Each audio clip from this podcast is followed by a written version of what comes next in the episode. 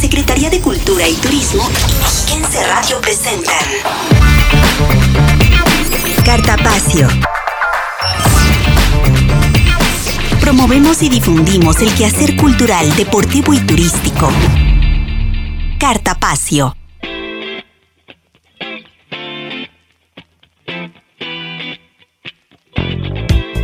Muy buenas tardes, ya por fin es viernes, viernes de Cartapacio y le doy la más cordial bienvenida a esta revista cultural, deportiva y turística que producimos entre la Secretaría de Cultura y Turismo y Mexiquense Radio. Como cada semana soy Belén Iniestra y a nombre de quienes hacemos este maravilloso programa agradezco profundamente el favor de su sintonía. Hoy es 3 de diciembre del 2020 y en esta tarde le llevaremos toda la información acerca de las obras ganadoras de los certámenes del Consejo Editorial de la Administración Pública Estatal y nos referimos al certamen Laura Méndez de Cuenca y el Internacional de Literatura Infantil y Juvenil del Fondo Editorial del Estado de México. Le comento que platicaremos con uno de los ganadores para conocer los detalles de su trabajo, los autores en los que se inspiró para escribir y todos esos elementos que intervienen en una obra y que en algunos meses se verán reflejados en la edición y publicación de su libro. Por otra parte, el octeto vocal de la Secretaría de Cultura y Turismo esta tarde tendrá presentación en el Festival Internacional de Coros Perú Canta. Se trata del noveno festival internacional en el que la agrupación mexiquense participa de manera virtual. Ya le estaremos dando todos los datos para que disfrute de música coral en esta tarde de viernes. Es por ello que le invito a que se quede con nosotros a lo largo de la próxima hora y nos permitan acompañarles con música, literatura, cine, cápsulas y mucho más aquí en Cartapacio. Comenzamos. Propuesta musical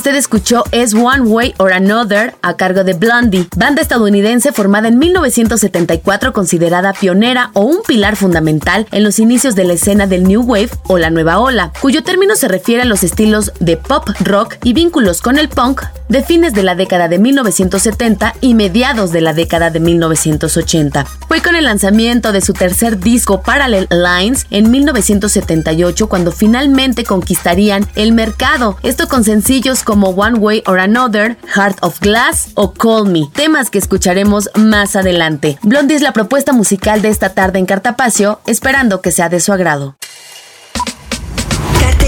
Muestras nacionales e internacionales, conversatorios, estrenos y ciclos de cine de la Cineteca Mexiquense en Sala Cinematográfica.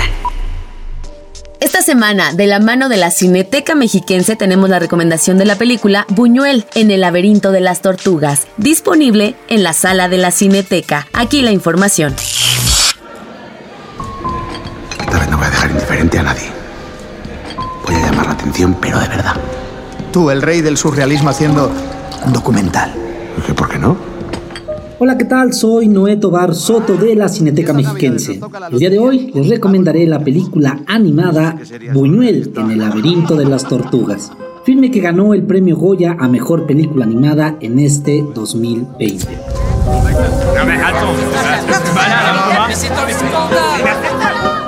Buñuel en el laberinto de las tortugas cuenta la historia de cómo Luis Buñuel rodó su segunda película, el documental Las Urdes, Tierra sin Pan. En el París de 1930, Salvador Dalí y Luis Buñuel eran las principales figuras del movimiento surrealista, pero Buñuel ve cómo se le cierran todas las puertas después del escandaloso estreno de La Edad de Oro, su primera película. Sin embargo, un buen amigo, el escultor Ramón Asín, compra un billete de lotería con la loca promesa de que si gana, pagará el documental que su amigo quiere rodar en Las Urdes, una de las regiones más pobres y olvidadas de España. Si estas navidades nos toca la lotería, te pago el documental ese. Eso sí que sería surrealista.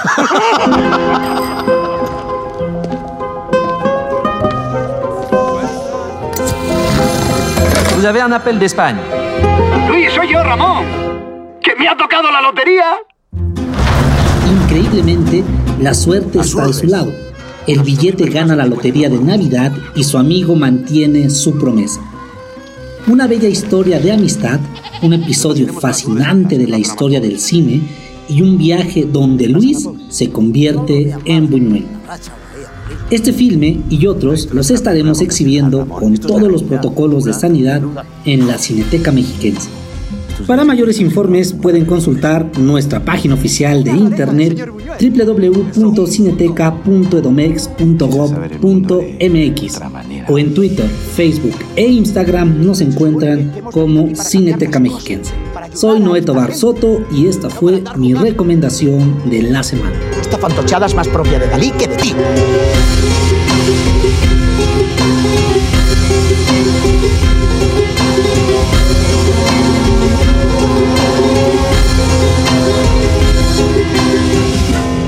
Todo toma un significado diferente.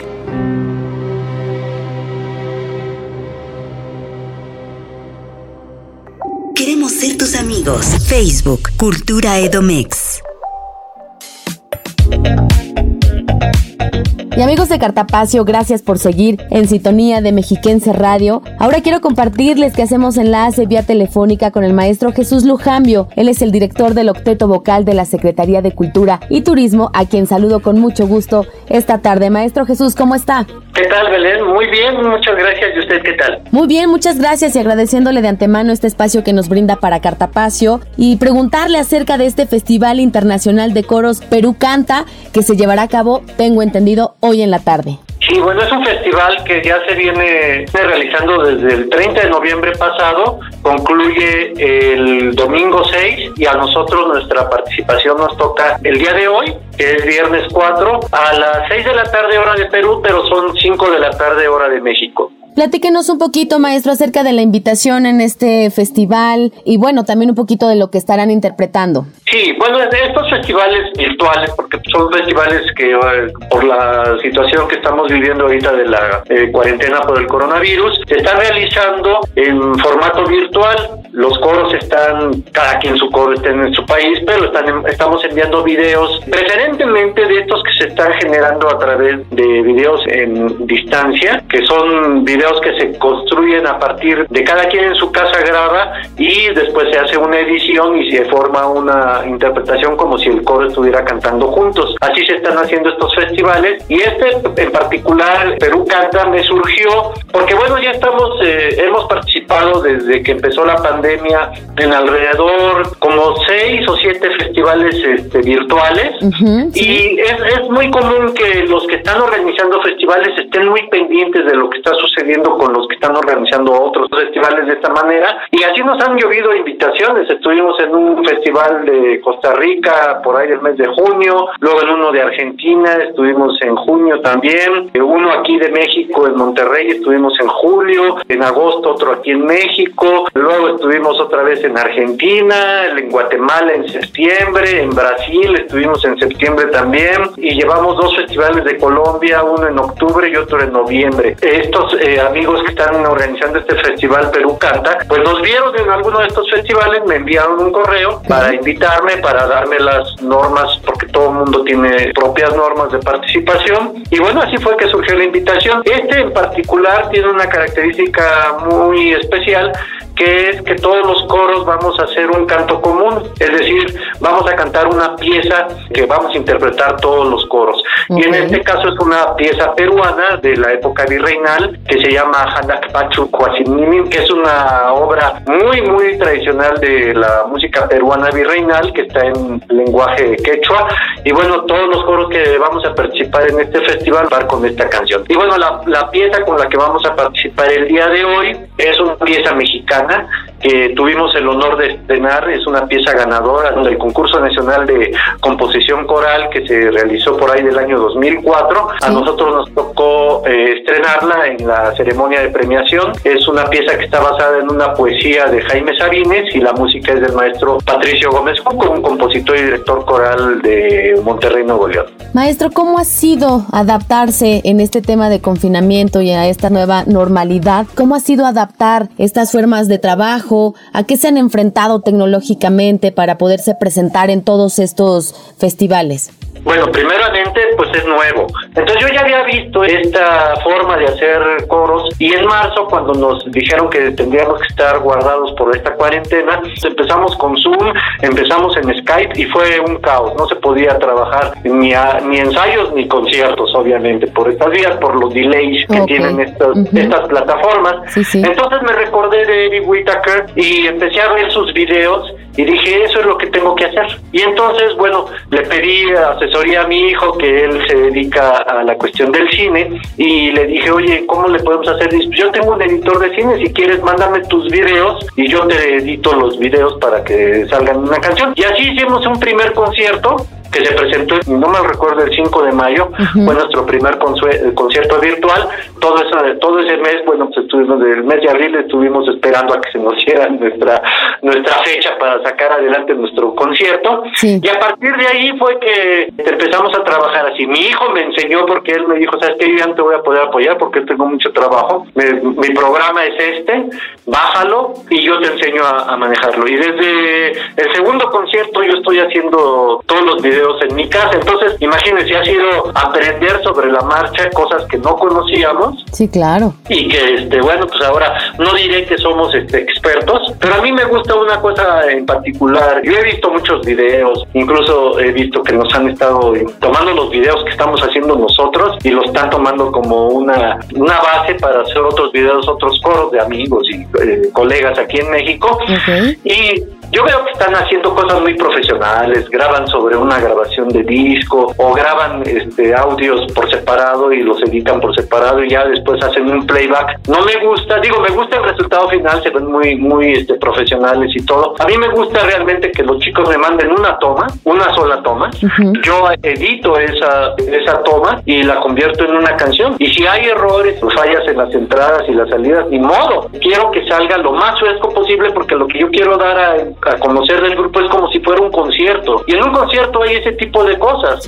No puede haber una entrada de tiempo, puede haber un silencio de tiempo, puede haber alguien que le dio tos en el concierto y ni modo, así, así salió. Y entonces mis videos que estoy haciendo no llevan edición en ese aspecto. Los edito, este, hago coincidir las voces, pero nada más. Porque entonces pierde como espontaneidad el asunto. A mí me gusta más ese tipo de cosas, ¿no? Ese tipo de retos. Ha habido videos que les he regresado, por ejemplo, donde se oían mal los perros de una de mis compañeras. También nos otra cuestión, claro. Sí, no, cuando estamos en casa, hay unos que se oyen unos platos porque se ve que alguien estaba lavando platos por ahí. Y ni modo, así se fueron los videos y así se fueron los, los conciertos. Entonces, a mí me gusta esa frescura. Correcto. Maestro, por otra parte, ¿sabemos cuántos grupos corales estarán participando en este festival internacional? Sí, sé que hoy que nos toca participar, va a participar un coro italiano, uno de Brasil, otro de Chile, van a participar tres coros peruanos, un colombiano, un venezolano y un argentino. Bueno, son dos chilenos en realidad y nosotros. Pero eh, pues son como 40 coros más o menos los que estamos participando en este en este festival.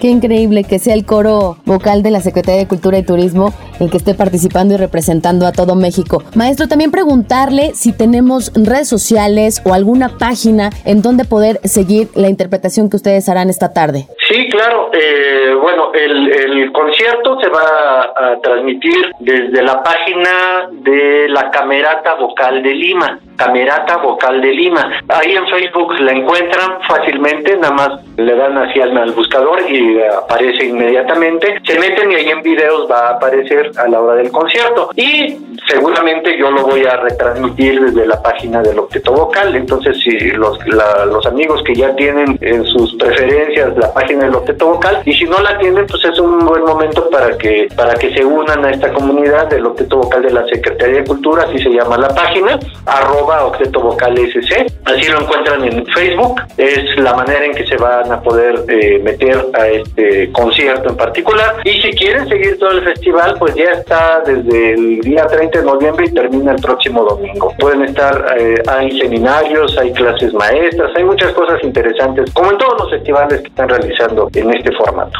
Claro. Maestro Lujambio, pues nada más le solicitaría, por favor, una invitación a la gente de Cartapacio para que los acompañe hoy por la tarde en esta magnífica interpretación del octeto vocal de la Secretaría de Cultura.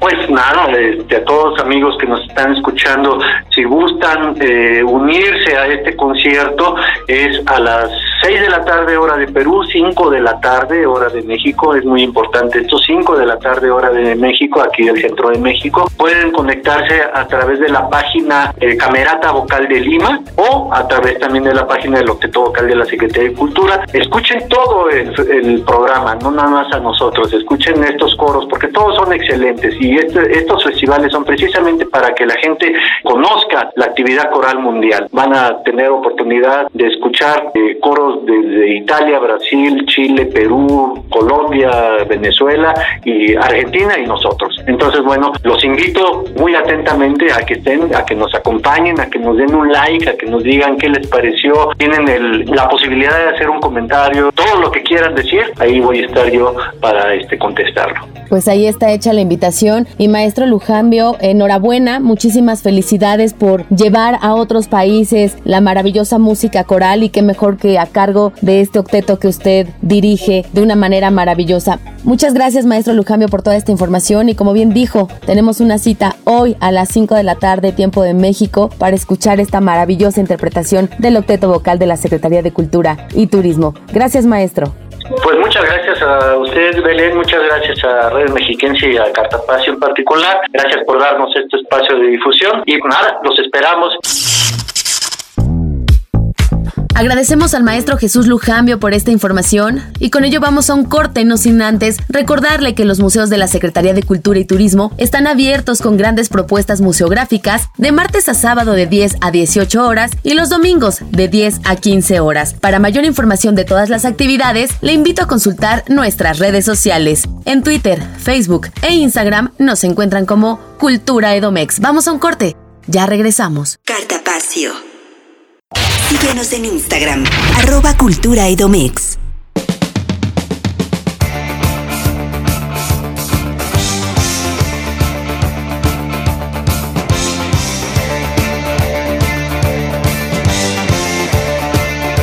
Propuesta musical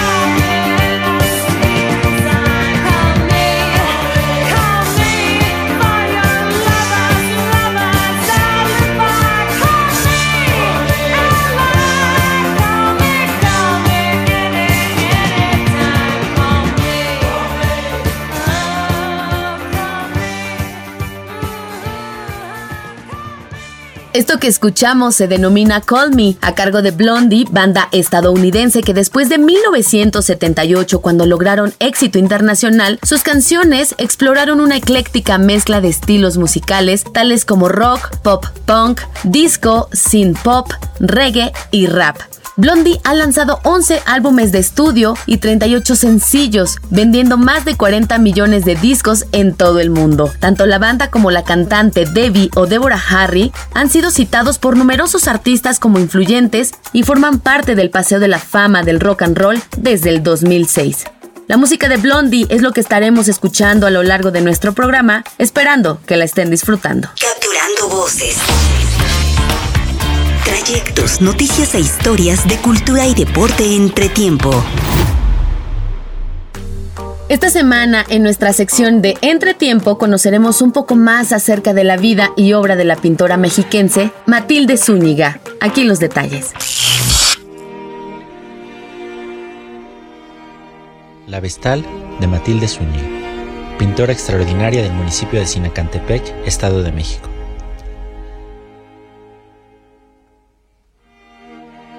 A temprana edad, Matilde mostró gran sensibilidad por los panoramas a su alrededor, intentando trazos y retratos que irían definiendo en un principio su estilo costumbrista, para después inclinarse por los símbolos del romanticismo,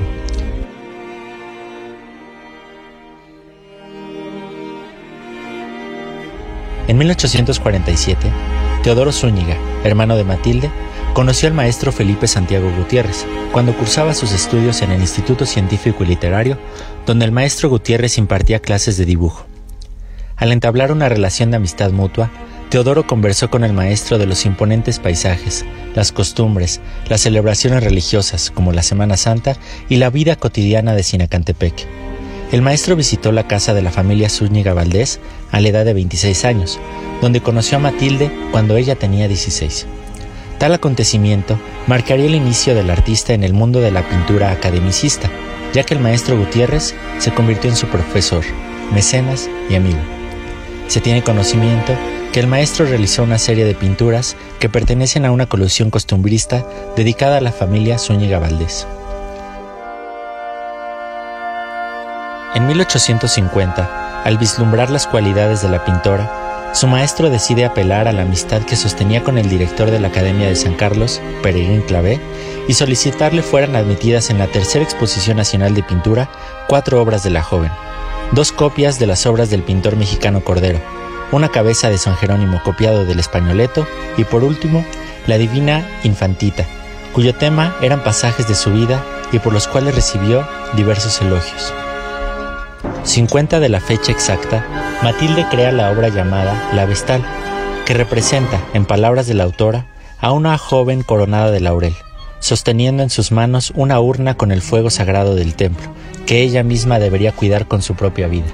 Al anterior, se aúna el hecho de ver reflejado su romanticismo en dicha obra, estableciendo la comparación con el legado de la técnica pictórica de su maestro. Las vestales, en la religión romana, eran las sacerdotisas de la diosa Vesta. Eran las encargadas de resguardar el fuego sagrado en el templo de la diosa. Además, tenían el deber de llevar a cabo rituales y de preparar la comida usada en diferentes ceremonias durante el año. Eran las únicas sacerdotisas en el sistema religioso romano. El 2 de abril de 1883, José Subieta, gobernador del Estado de México, reunió a varios artistas de la entidad. En esa ocasión, le fue otorgada a Matilde Zúñiga la medalla de primera clase, presentando tres producciones que pintó con anterioridad, la Vestal, la Oración y el Céfiro.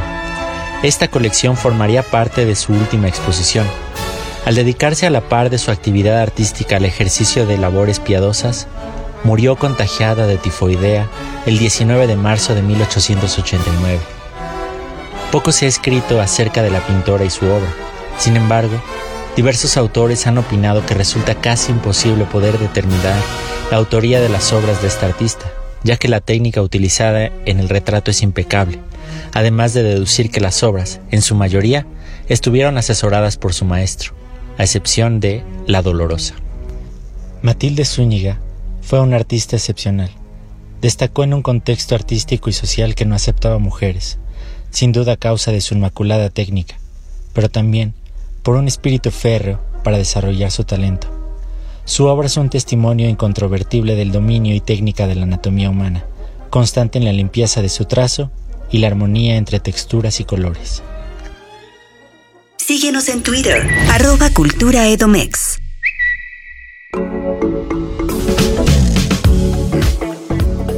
Amigos de Cartapacio, muchas gracias por continuar con nosotros. Ahora quiero compartirles que hacemos enlace vía telefónica con el maestro Rodrigo Sánchez Arce. Él es el integrante del Comité Técnico del Fondo Editorial del Estado de México. Estimado Rodrigo, ¿cómo estás? Muy buenas tardes. Hola, ¿qué tal? ¿Cómo están? Muy buenas tardes a todas y a todos. Bueno, pues en esta ocasión te buscamos para que nos platiques de estas dos convocatorias que lanzó ya hace algunas semanas el Consejo Editorial de la Administración Pública Estatal y nos referimos específicamente al cuarto certamen internacional de Literatura Infantil y Juvenil del FOEM y también al certamen Laura Méndez de Cuenca. Platícanos un poquito cómo se dio el proceso de estas convocatorias, cuántos trabajos se recibieron. Sí, mira, déjame comentarte que más o menos a mediados de año, por ahí de los meses de mayo y junio, el Consejo Editorial eh, lanzó las convocatorias para estos certámenes literarios. El, certamen eh, de literatura infantil y juvenil tuvo el carácter de internacional. Así es. Y el certamen Laura Méndez de Cuenca eh, tuvo el carácter de eh, nacional. Y bueno, pues estos certámenes se cerraron el día 30 de septiembre de este año. En total se recibieron eh, 386 trabajos. Ok. Eh, incluso fueron un poquito más aquí los datos que te estoy dando eh, ya son los depurados, de los cuales el Laura Méndez de Cuenca recibió 295 y el infantil y juvenil recibió 91 trabajos. Y separados, ¿no? Por cada uno de los certámenes. El que más recibió fue el género de poesía. Bueno, aquí cabe recordar que Laura Méndez de Cuenca se abrió en tres géneros, novela, cuento y poesía, con un premio de 200 mil pesos cada género. El mayor número de trabajos eh, fue en poesía, que fueron 120 trabajos. Déjeme decirte que yo he estado observando una revitalización y un gran resurgimiento de la poesía. Por ejemplo, aquí en el Valle de Toluca en los últimos años ha tenido una gran vitalidad, entonces es una muy buena noticia. En el caso, en el caso del cuento, bueno, pues también recibimos una gran cantidad, casi a la par de la poesía, que fueron 118 eh, trabajos. Un poquito menos, ¿no? Eh, en el género de novela, eh, los razones, los cuentos básicamente son relatos cortos, mientras que en la novela pues hay que hilar una, una narración mucho más larga. De manera que ahí recibimos 57 trabajos. Y, bueno, hablando del certamen internacional de literatura infantil y juvenil, recibimos un poquito menos, con un premio de 150 mil pesos cada uno. Y en el caso de cuento infantil, se recibieron 48 trabajos y en novela juvenil recibimos 43 trabajos. Efectivamente, pues fueron menos trabajos eh, en este certamen, pero consideramos que también es una cantidad importante, pues hablando de las dificultades y de la importancia que tiene este género o estos géneros. Hablando de este certamen internacional de literatura infantil y juvenil, estimado Rodrigo, que nos puedas platicar si se recibieron también de otros países y qué países fueron. Sí, eh, en este momento recuerdo eh, algunos trabajos de España, de Colombia, de Perú, de Guatemala y algunos otros países. Entonces, eh, creo que se ha ido posicionando, ¿no? Este tema se ha ido posicionando este certamen. Platícanos también un poquito acerca de este eh, arduo trabajo que, que, tuvo el jurado calificador. Sabemos que también hubo gente muy especializada y muy profesional, con muchísima trayectoria que también estuvo revisando estos trabajos. En el caso de cuento infantil, el jurado estuvo eh, integrado por grandes creadores, ¿no? Eh, conocedores en estos temas, ganadores de premios, escritores en literatura infantil, como lo son Miriam Martínez Garza, Beatriz Salce y Francisco Hinojosa. Lo mismo, bueno, pues también buscamos expertos, ¿no? En literatura juvenil y de esta manera el jurado de para este género lo integraron Andrés Acosta Cuevas, Eduardo Villegas, ahora lo tuvimos en la FILEM, y Enrique Villada. Eh, esto en cuanto al certamen infantil y juvenil. Ahora, pasando a Laura Méndez de Cuenca, tuvimos también nombres eh, muy conocidos que la gente puede reconocer. En el caso de la poesía, Eduardo Casar González integró el jurado. Y eh, bueno, pues ya todos lo conocemos, que aparece ahí en la televisión. Sí. Claudia Hernández de Vallarispe y Roxana Elbrich Tomás.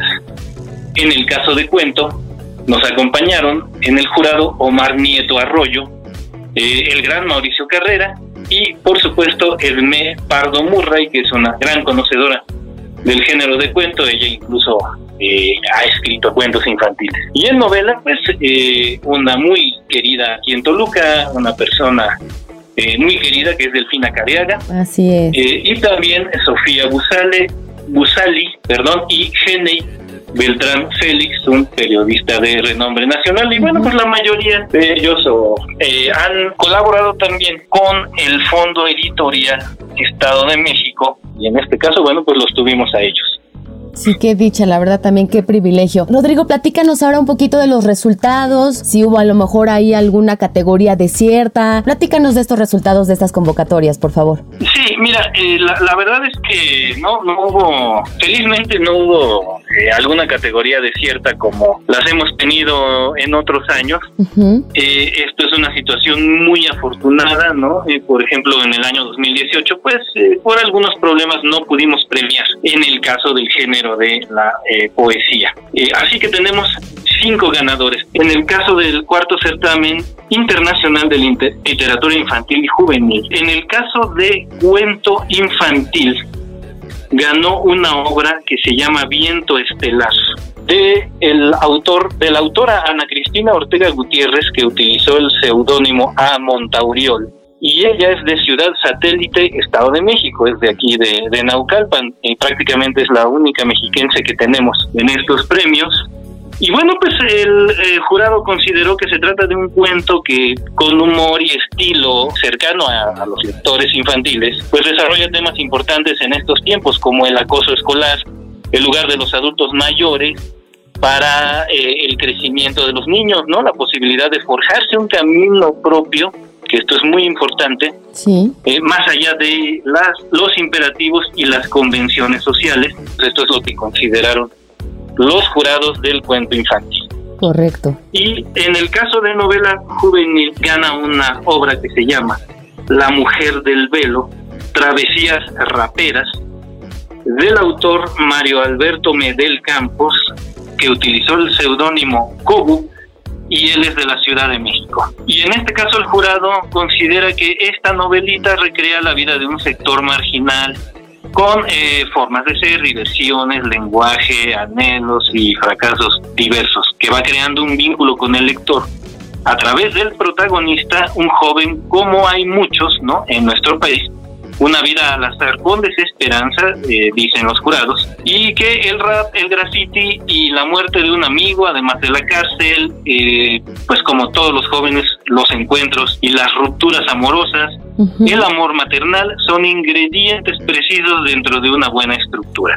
Pues esto es en el caso de el certamen de literatura infantil y juvenil. Ahora si me permites contarte un poquito del certamen nacional de literatura Laura Méndez de Cuenca en 2020. Por supuesto. En el caso de eh, la poesía, gana un trabajo titulado Los trabajos de la luz no usada de el autor Manuel Becerra Salazar que utilizó el seudónimo Margarita Nikolayevna y que también es de la Ciudad de México.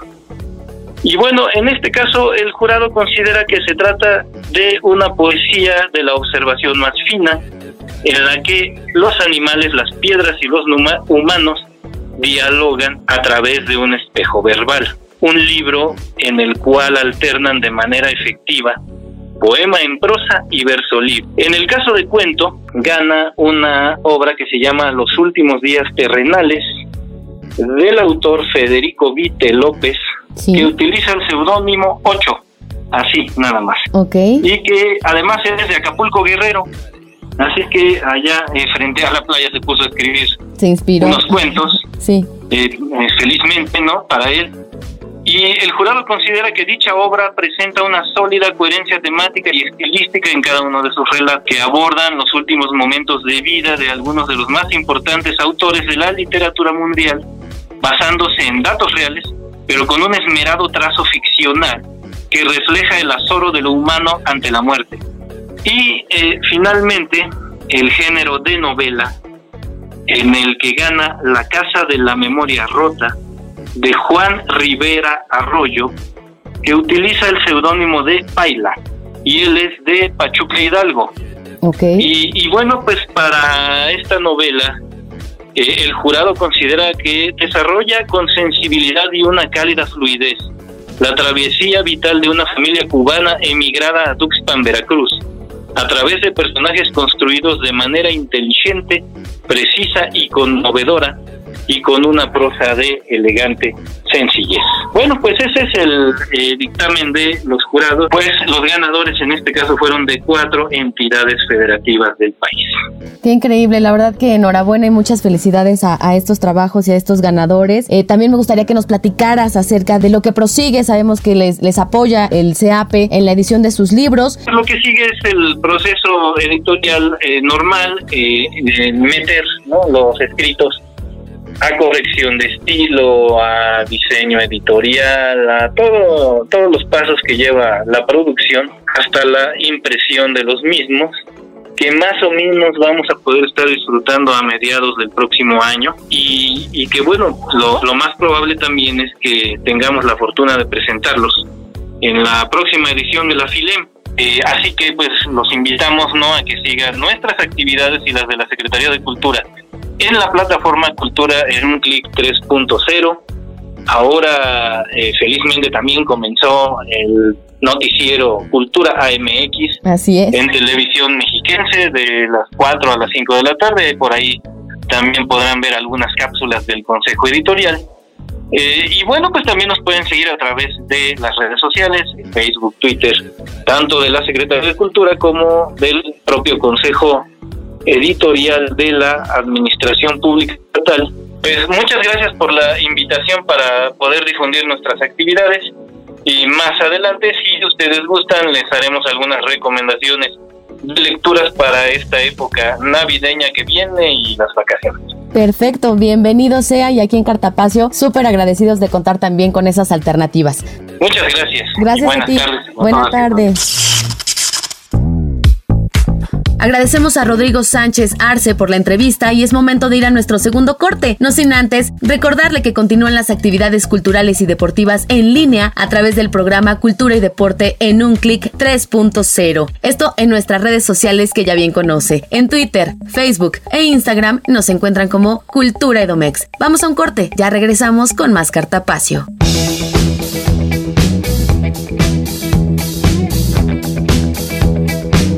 Propuesta musical.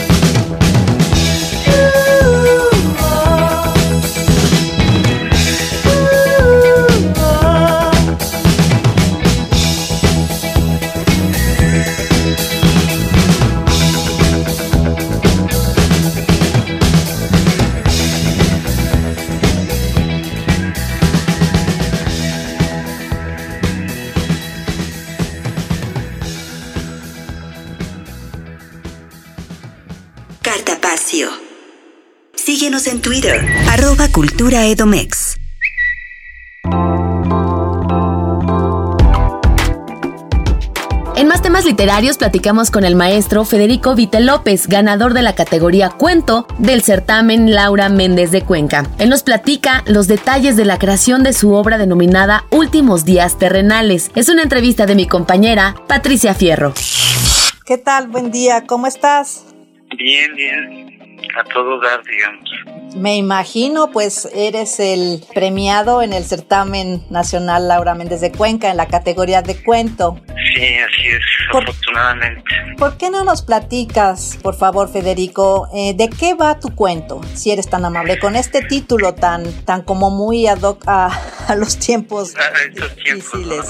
Pues mira, es un libro de ocho cuentos que retratan el último día en la vida de ocho escritores. Desgraciadamente decidí no meter ningún mexicano, sino todos esos autores que me marcaron en mi primera etapa de lector, digamos, que sería pues Alan Poe, Guillermo Maupassant, John Cheever, Hemingway, Cortázar, Borges, Antonio Tabucchi, por se me escapa alguno más. Es el último día en la vida de ellos y yo formulo los cuentos con bases eh, aunque lo que me interesa, y eso es quizá lo más atractivo del libro, es que la voz narrativa es eh, un símil de la muerte, ¿no? Es cómo se aproxima esta imagen que tienen ellos de la muerte a su propia consumación.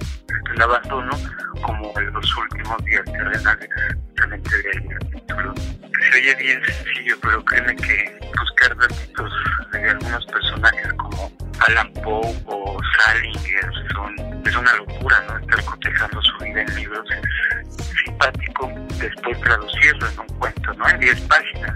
Sí, es básicamente pues la carne de este libro, ¿no? Aunque suene extraño, se habla de carne, pero pues se retrata del momento de la partida. Platícanos, Federico, ¿cómo fue que tuviste esta idea de, de hacer este tipo de, de, redacción, de creación? ¿Cuándo empezaste? ¿Qué te llevó a, a concretar este tipo de, de este proyecto? Sí, mira, en 2017 yo estaba yo estaba acompañando a mi padre que era el, que tenía una enfermedad del riñón yo estaba bocetando algunos textos que ahora son parte de este libro porque me interesaba sobrellevar el duelo de mi padre, aunque yo me dedico a escribir, entonces lo único que podía hacer para entender lo que le estaba pasando pues, es escribir al respecto. Por ejemplo, hay, hay un símil ahí con los últimos días de la vida, el último día de la vida de mi padre y el, último de Antonio Tabucchi. Tenían más o menos lo mismo. Era asombroso estar de este lado del proceso. Eh, como hijo, poniéndolo en papel pues para exorcizar esa emoción, Que finalmente se transforma todo eso y queda ya como una voluntad estética hacia, hacia alguien que, que me ha dado mucho como lector. Aunque el motor de los textos obviamente es, es el adiós de mi padre, ¿no? Que finalmente queda sublimado con, con estos cuentos pero esa es la verdadera razón. La razón, digamos, literaria es que soy muy necio, ¿no? Y, suelo creer que este tipo de escritores no se acaban, no se acaban, y hay más material. Rastreo las biografías y me doy cuenta pues que sí se agotan, ¿no? Son un tema que tiene fecha de caducidad, aunque las relecturas que ofrece su, su trabajo pues sí son múltiples. ¿Por qué estos precisamente escritores?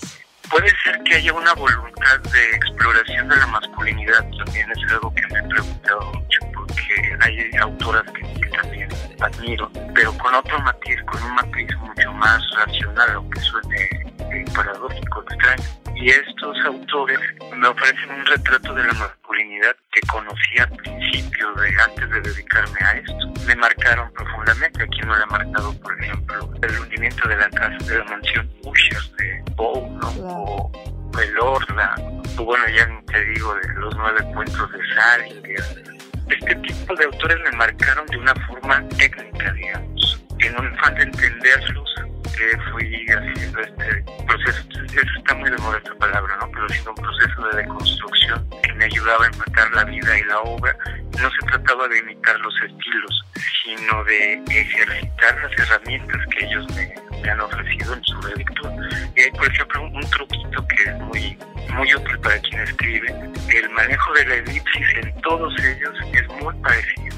Lo que aprendí, entre otras cosas, la elipsis, el manejo adecuado de la elipsis, la construcción de, un conflicto, ¿no? Desde, desde, la visión masculina, cómo se traduce ese conflicto. La idea del macho es reverberante en bueno, pero tiene matices profundamente más eh, femeninos del trabajo de John Shiver, incluso hasta homosexuales, si quisiéramos verlo así. La forma de encarar los conflictos también es una herramienta que ayuda, ayuda a ahorrar lecturas, por ejemplo, a quien se decide o, se adentra en, este libro que, tuvo la fortuna de ser premiado. Pero, pues, por supuesto, también es un preámbulo, una invitación a conocer el trabajo de, de los autores que te menciono. ¿Cómo te sientes? Debe ser algo maravilloso que una obra que nació así como lo has platicado, se ha premiado? ¿Cuál es tu sentir?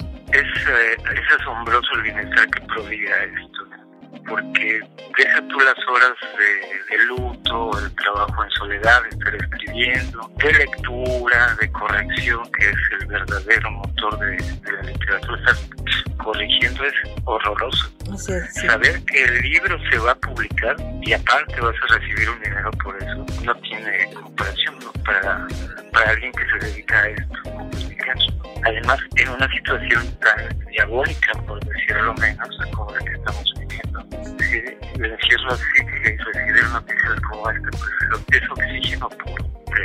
Claro, nos da ya un respiro en estos tiempos de contingencia tan, tan complicados. Platícanos qué proyectos tienes ahora, este Federico. Yo me dedico a escribir, hago libros, trabajo en periódicos, hago algunas traducciones también. Y pues ahorita estoy empeñado en ya no escribir cuentos y hacer una novela monstruo que casi terminó, son como 700 páginas.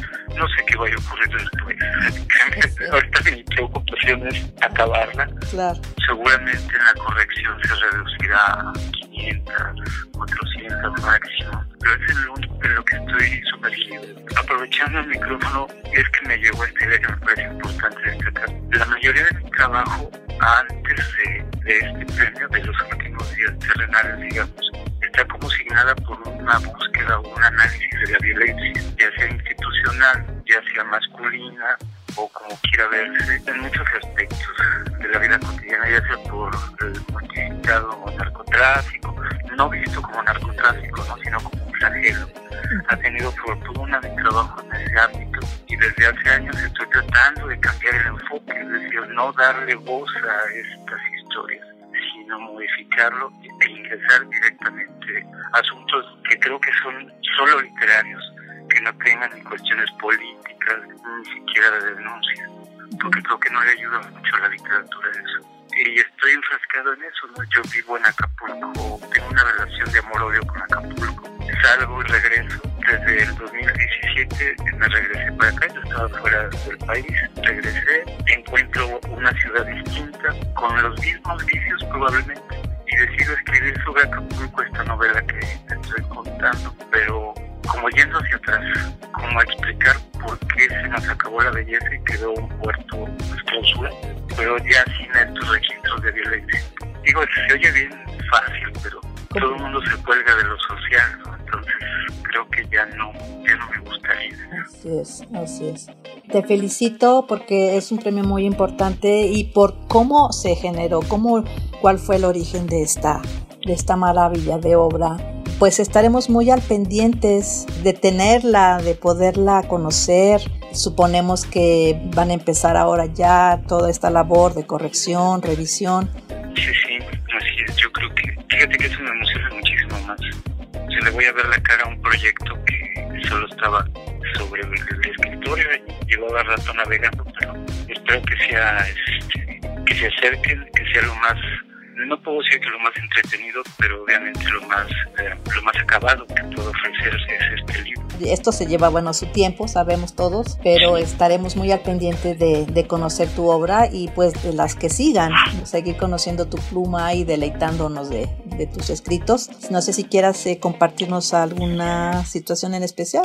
Agradecerles nuevamente. y fíjense que yo tengo una historia muy linda en Toluca. Yo iba con frecuencia allá. Siempre me pareció como muy simpático recorrer el centro de Toluca.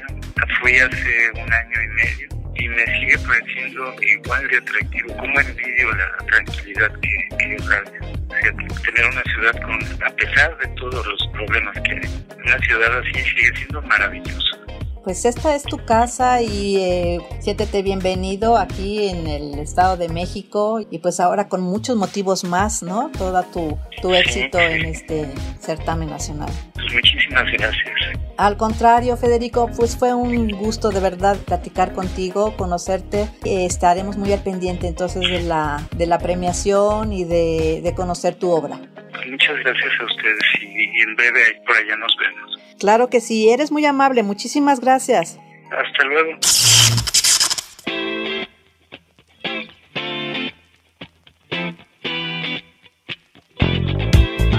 Y con esta información hemos llegado al final de nuestro programa, no sin antes hacerle la atenta invitación a que nos acompañe en el Tianguis de Arte Popular 2020. Esto en el Museo Hacienda La Pila, allá en el Centro Cultural Mexiquense, que estará abierto hasta este domingo 6 de diciembre, donde se exhiben más de 1.400 piezas de las diversas ramas artesanales. Esto en un horario de 10 a 18 horas para el sábado y de 10 a 16 horas el domingo.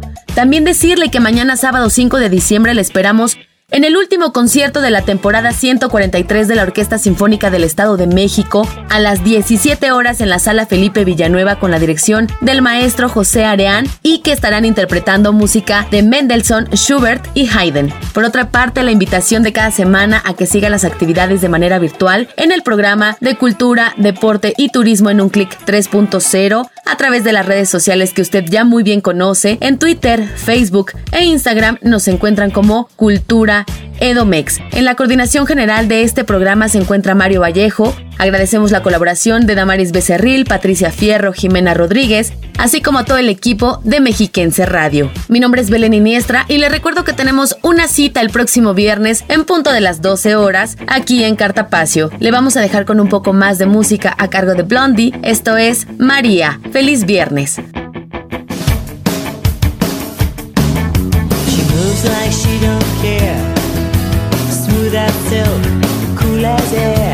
Ooh, it makes you wanna cry. She doesn't know